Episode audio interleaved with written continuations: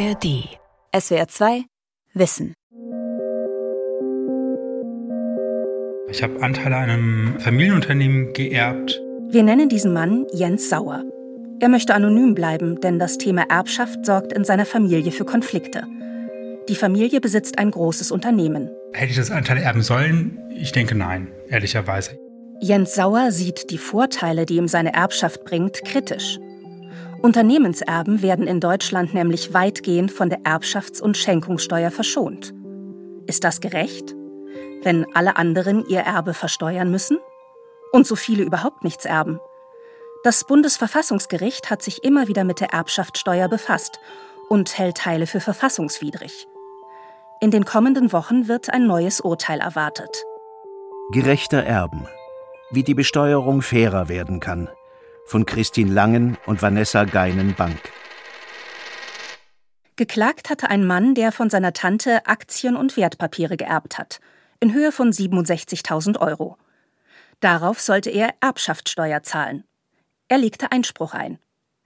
SWR 2 Wissen hat den Kläger um ein Interview gebeten. Aus Respekt vor dem Gericht will er sich aber vorerst nicht äußern. Stattdessen erklärt Katharina Wild von der Bundesrechtsanwaltskammer im Videocall, warum der Mann klagt. Der Kläger macht die Verletzung von Grundrechten geltend und zunächst macht er geltend, dass er durch die Besteuerung in dem allgemeinen Gleichheitsgrundsatz verletzt wird, indem nämlich eine Ungleichbehandlung von Betriebsvermögen und Privatvermögen erfolgt. Der Fall landete schließlich beim Bundesverfassungsgericht denn der Mann sieht sich ungleich behandelt gegenüber denjenigen, die Betriebsvermögen erben. Es ist nicht das erste Mal, dass solch ein Fall vors Bundesverfassungsgericht kommt. Das Bundesverfassungsgericht hat in einer Entscheidung im Jahr 2014 festgestellt, dass das damals geltende Erbschaft- und eine Begünstigung von Betriebsvermögen in einem enormen Ausmaß darstellt und hat deshalb dem Gesetzgeber aufgegeben, das Gesetz zu ändern. Also damals hat man festgestellt, dass in der Gesamtbetrachtung der Erbfälle im Wesentlichen die großen Erbfälle nicht besteuert werden. Heißt, gerade bei großen Erbschaftssummen, oft in Millionen- oder Milliardenhöhe, wurden keine Steuern gezahlt. Daraufhin gab es 2016 eine Gesetzesänderung, die ein bisschen nachgebessert hat. Aber eben nur ein bisschen. Deswegen argumentiert der Kläger, dass er weiterhin ungleich behandelt werde. Das sieht auch Gerhard Schick so. Wenn man sich über die Jahre anguckt, was da passiert ist, wird eigentlich deutlich, dass so etwas nicht vorkommen darf in einem Rechtsstaat. Wir haben seit über 15 Jahren ein verfassungswidriges Erbschaftssteuerrecht.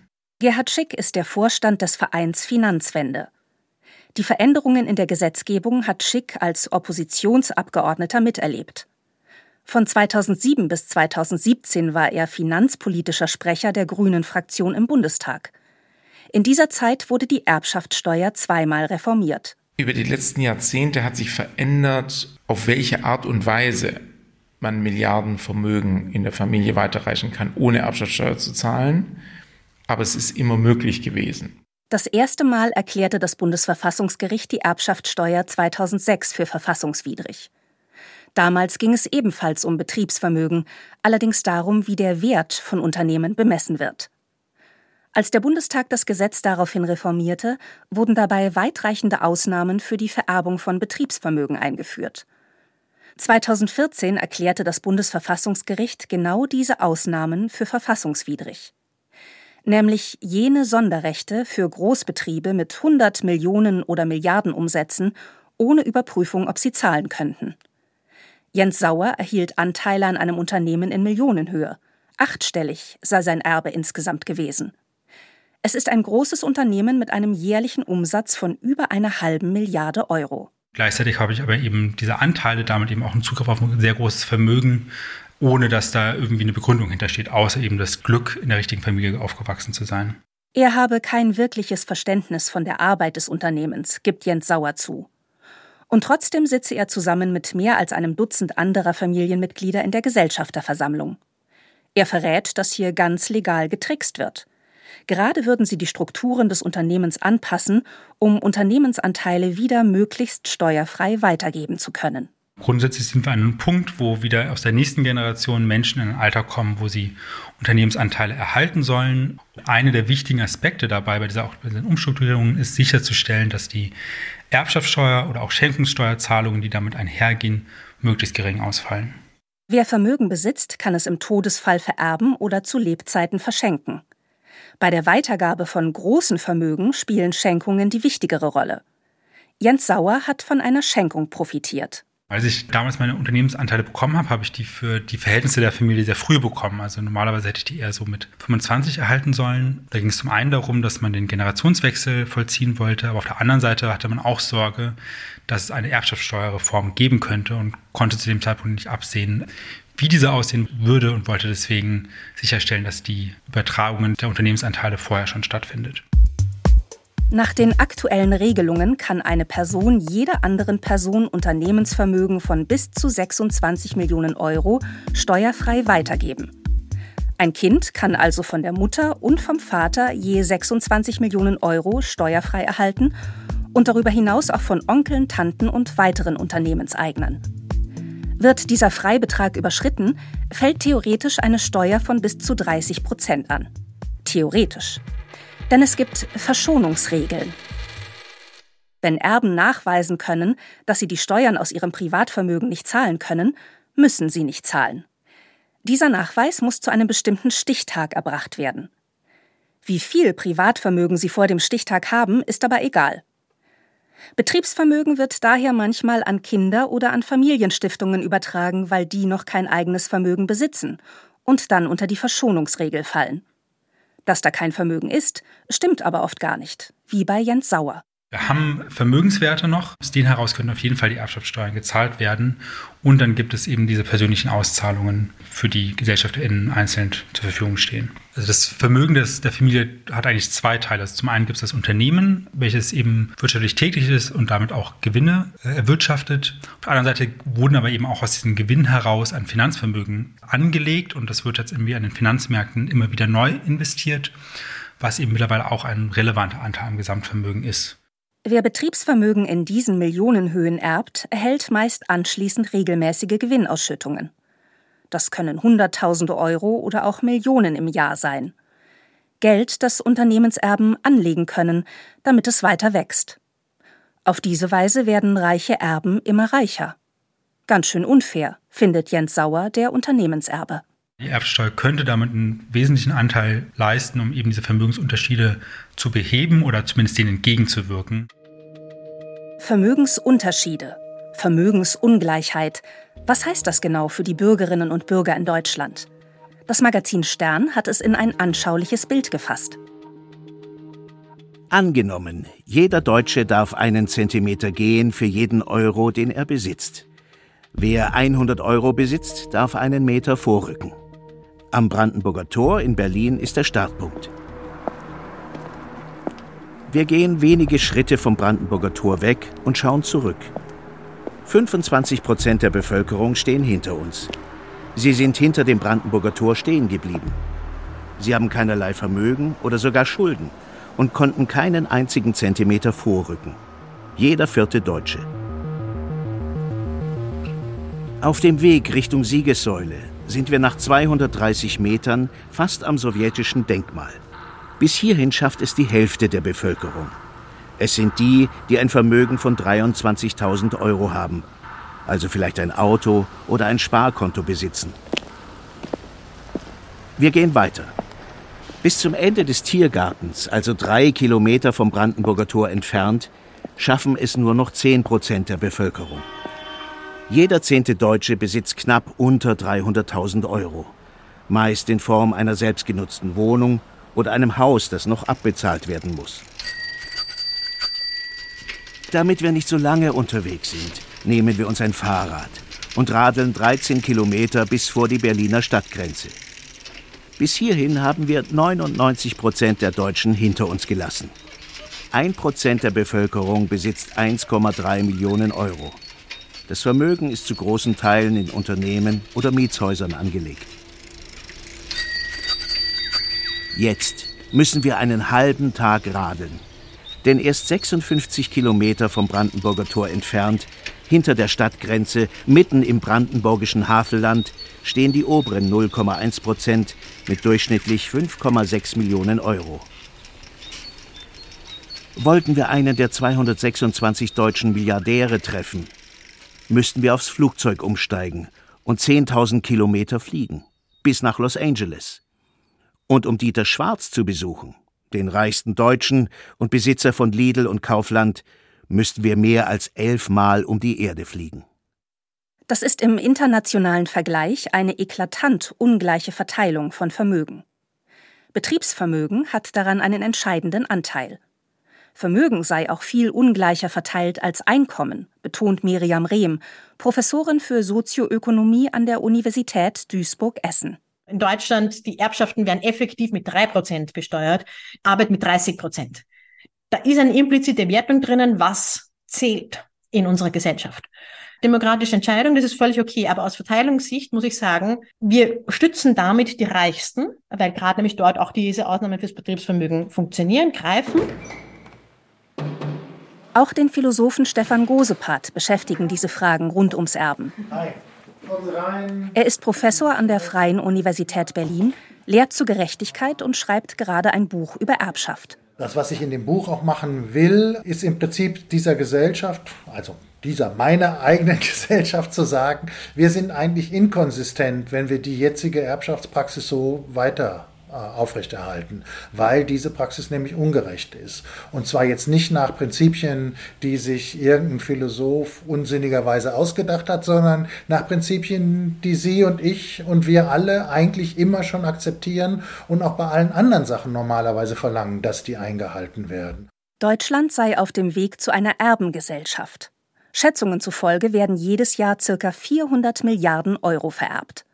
Das ist ungefähr so viel wie der gesamte Bundeshaushalt im Jahr 2019. Es wird also mehr Geld von einer Generation an die nächste übergeben, als die gesamte Bundesregierung im Jahr 2019 zur Verfügung hatte. Und das verletze zwei Grundprinzipien, an die wir gesellschaftlich glauben, argumentiert Gosepart. Erstens. Das ist das Prinzip der Chancengleichheit. Daran glauben wir in dieser Gesellschaft. Klarerweise verletzt Erbschaften das natürlich deutlich selbst wenn man das mit 18 nicht bar auf die Kralle ausgezahlt bekommt, die meisten wissen, dass sie in der Zukunft dann ein Erbe erhalten werden. Und das heißt, es bedeutet für sie, dass sie ein Sicherheitsnetz bis zu dem Zeitpunkt haben, wo es ausgezahlt wird. Das zweite Prinzip ist das Leistungsprinzip.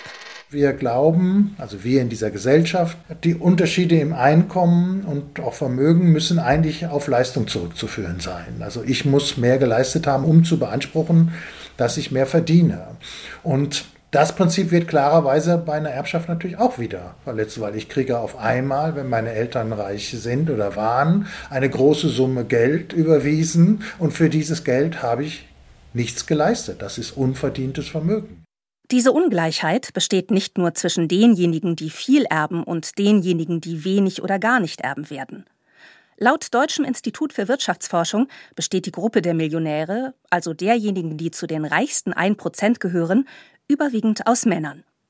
Sie haben größtenteils keine Migrationsgeschichte und sind eher alt. In Deutschland gibt es aber auch einen spezifischen geografischen Unterschied. Wir sind in Deutschland, also im wiedervereinten Deutschland in einer Situation der Erbschaftswelle. Das muss man aber genau deshalb qualifizieren, weil aus sehr offensichtlichen Gründen es in Ostdeutschland keine Erbschaftswelle gibt, ja, weil es kein großes Privatvermögen, insbesondere kein großes äh, Privatvermögen an Betrieben gegeben hat. Wer viel hat, profitiert auch noch in anderer Hinsicht. Man kann von den Ausnahmen Gebrauch machen. Denn die Regelungen sind kompliziert und wer Geld hat, kann jemanden damit beauftragen, der sich darum kümmert. So auch bei der Familie des Unternehmenserben Jens Sauer. Wir haben eine Rechtsberatung, wir haben auch noch eine Beratung rund um die Frage, wie man diese Familie organisiert. Und zusätzlich haben wir noch ein sogenanntes Family Office, wo zum Beispiel auch die Vermögensverwaltung angesiedelt ist. Wenn man das jetzt alles zusammenzählt, kommen wir auf acht Menschen. Acht Menschen zu beschäftigen, die hauptberuflich das Vermögen verwalten und koordinieren, können sich nur wenige Menschen leisten. Insgesamt sei sein Bezug zum Unternehmen eher gering, sagt Jens Sauer. Er kenne Geschichten vom Großvater und Urgroßvater, Aber der Großvater sei der letzte aus seinem direkten Verwandtenkreis, der im Familienunternehmen tätig gewesen sei. Die Identifikation mit dem Familienunternehmen kann aber auch ganz anders sein. S1 nach Herrenberg. Nächste Station Böblingen. Circa 20 Minuten von Stuttgart entfernt, in Böblingen, sitzt die Zentrale der Reißer AG. Direkt neben den Schienen in einem großen Glasgebäude befindet sich ein Showroom des Sanitärfachhandels. Hallo, hallo, Sie sind vom SWR. Daneben erstrecken sich mehrere riesige Lagerhallen. Wir sind ja schwäbische äh, Familie und ich glaube, man, wir haben so diese Hemdsärmlichkeit. Ärmel hoch und ran und einfach weitermachen. Guntram Wildermuth Reißer, Vorstandsvorsitzender des Familienunternehmens, führt zusammen mit seiner Tochter Jessica Reißer durchs Lager. Unsere Kernkompetenz besteht eigentlich in der Bündelung der Ware und in der Bereitstellung der Logistik. Also so gesehen sind wir ein Logistikunternehmen, weil in einem Bad mehrere tausend Teile verbaut werden, sowohl vor als auch hinter der Wand. Im Jahr 2021 ist die 27-jährige Jessica Reißer ins Unternehmen eingestiegen. Schon im späten 19. Jahrhundert hatten entfernte Verwandte zwei Unternehmen gegründet. Ihr Großvater führte die Unternehmen in den 1970er Jahren zusammen und brachte Reißer zu seiner heutigen Größe mit knapp 2000 Mitarbeitenden und um die 600 Millionen Euro Umsatz im Jahr. Auch Rückschläge hätten sie erlebt, so Guntram Wildermuth Reißer. Nach einem Großbrand 2014 mussten sie das Lager praktisch neu aufbauen, da haben sie einen hohen zweistelligen Millionenbetrag investiert. Das Unternehmen ist noch zu 100 Prozent in Familienbesitz und zwar im engeren Familienkreis. Es sei ihnen wichtig, dass sie weiterhin eine persönliche Kultur pflegen und kurze Entscheidungswege haben. Ja, man, man wächst da so ein bisschen rein, ohne dass man es mitbekommt. Also natürlich wird man irgendwie damit groß und bei uns gab es eine Tradition. Wir haben uns immer jeden Mittwoch bei meinen Großeltern zum Mittagessen getroffen und natürlich wird auch immer über das Geschäft gesprochen, wenn alle am Tisch sind. Ich heiße Roland Franke. Ich bin Leiter Steuer- und Finanzpolitik der Stiftung Familienunternehmen und Politik.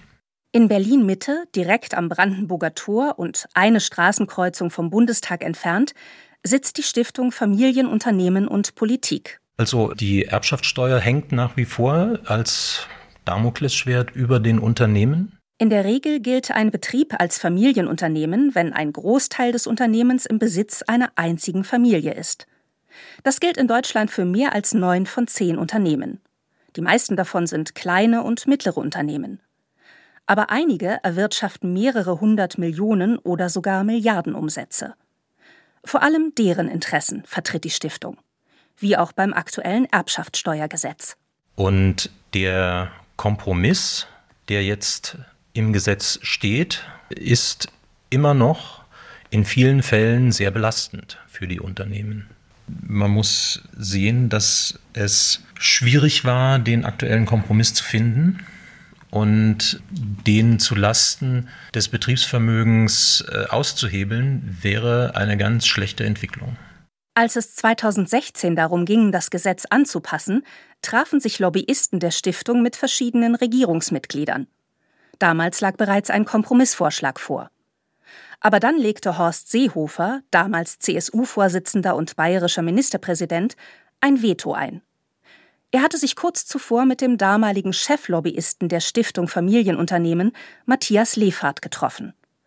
Dieser verbuchte das Veto später in der ZDF-Doku Die Wahrheit übers Erben als Erfolg. Ich hatte mir eine persönliche Messlatte gesetzt, dass auch nach dieser Reform es möglich bleibt, dass ein Betrieb ohne Erbschaftssteuer übertragen werden kann, unabhängig von der Größe. Und das würde ich mit Ja beantworten, dass das gelungen ist. Mit SWR 2 Wissen wollte Matthias Lefert nicht sprechen. Horst Seehofer hat auf Nachfrage von SWR 2 Wissen nicht reagiert. Und auch Roland Franke wollte sich zu den Umständen nicht äußern. Der damalige Grünen-Abgeordnete Gerhard Schick findet, dass damals zu viele Politiker dem Druck zu stark nachgegeben hätten.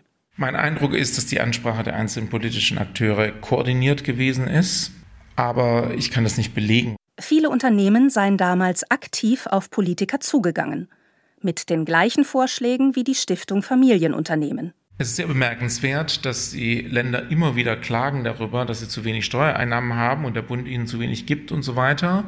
Und dann bei der Erbschaftssteuerreform aber die Ministerpräsidenten der Länder sich teilweise massiv für die Privilegien und damit eine Reduzierung der Erbschaftssteuer ausgesprochen haben.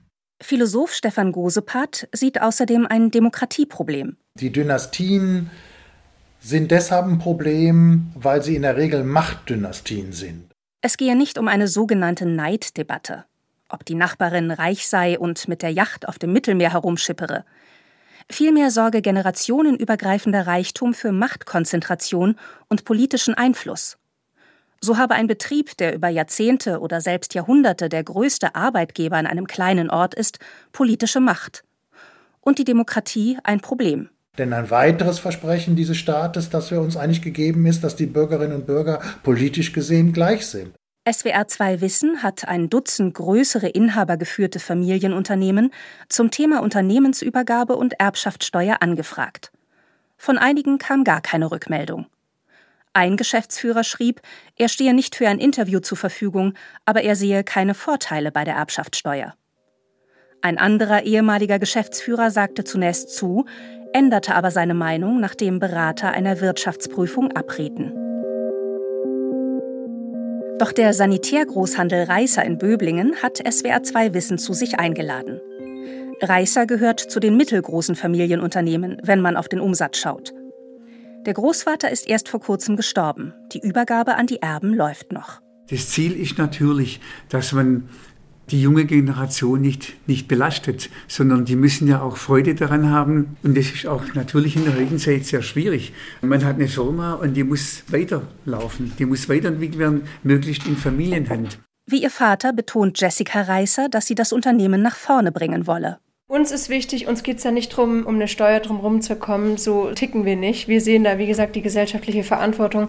Uns ist immer nur wichtig, dass wir eine Übergabe so gestalten können, dass keine finanzielle Gefahr für das Unternehmen, für die Schicksale der Mitarbeiter letztendlich, dass das über die Bühne geht, ohne dass wir da in eine finanzielle Schieflage geraten.